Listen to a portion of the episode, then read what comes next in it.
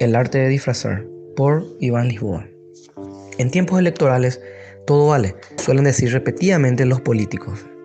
La clase política despliega todo su arsenal en busca de obtener la mayor cantidad de votos y asegurar, por al menos otros cinco años más, los mismos privilegios de siempre. Por supuesto, este 2022 no puede ser la excepción. Según publicó Última Hora en su edición impresa de este domingo, están pendientes de tratamiento en el Congreso cinco iniciativas que prevén una ampliación del presupuesto general de la Nación en 161.498 millones para inflar el gasto salarial del Estado. Siempre de acuerdo con la publicación, los proyectos contemplan desde aumentos salariales y creación masiva de cargos hasta pago de beneficios extras como subsidio familiar y reposición de recortes hechos en años anteriores. Las entidades afectadas son la Contraloría General de la República, el Ministerio Público, el Ministerio del Ambiente y Desarrollo Sostenible, la Cámara de Senadores y la Caja de Empleados Ferroviarios. El agujero que tendría que soportar el Tesoro en caso de que estos planteamientos sean sancionados puede convertirse incluso en una catástrofe si prospera la ley que busca compensar o indemnizar a ex obreros de empresas contratistas de Itaipú. Solo esta última ley le costaría al Estado paraguayo entre 800 y 900 millones de dólares. Sin entrar a juzgar los merecimientos, a los parlamentarios al parecer se les está olvidando los recientes antecedentes y la actual coyuntura económica.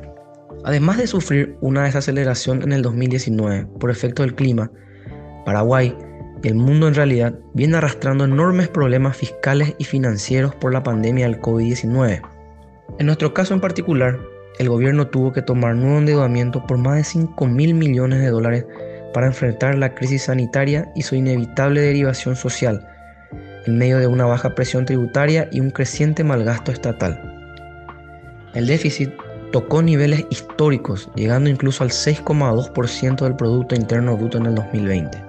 El fisco, por su parte, también vio mermados sus ingresos drásticamente ante la caída de la actividad interna. Se estima que solo entre el 2019 y 2021 la administración tributaria dejó de recaudar 700 millones de dólares, lo que implica un fuerte desfinanciamiento de programas sensibles para la ciudadanía a través del presupuesto público. Cuando todo parecía haber quedado atrás, sin embargo, se vino la sequía entre fines del 2021 e inicio del 2022. El clima volvió a golpear duramente al campo y derivó en una merma en la producción agrícola de aproximadamente el 60%, en una economía casi dependiente aún del sector agropecuario. Esto significa no solo menos ingresos fiscales, nuevamente, sino que el Producto Interno Bruto Nacional crecerá cero este año, sobre una proyección inicial del 3,7%. En medio de esta tormenta perfecta, los políticos al parecer buscan asestar el golpe de gracia al fisco. Si bien el aparato estatal representa solo el 10% de la población económicamente activa, el gasto en salario se devora la friolera suma de casi 4 mil millones de dólares al año, es decir, se lleva el 10% del Producto Interno Bruto paraguayo.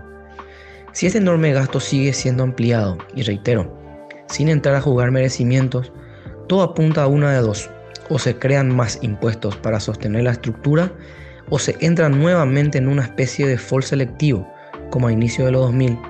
En cualquiera de los casos, el panorama no es alentador si los legisladores no recapacitan y esperan el momento adecuado para tratar estas iniciativas. La política es el arte de disfrazar de interés general el interés particular, sostenía el escritor y filósofo francés Edmond Theodore. De cara a nuevas elecciones, un pésimo legado de los parlamentarios sería dejarle a la siguiente administración unas finanzas públicas en aprietos.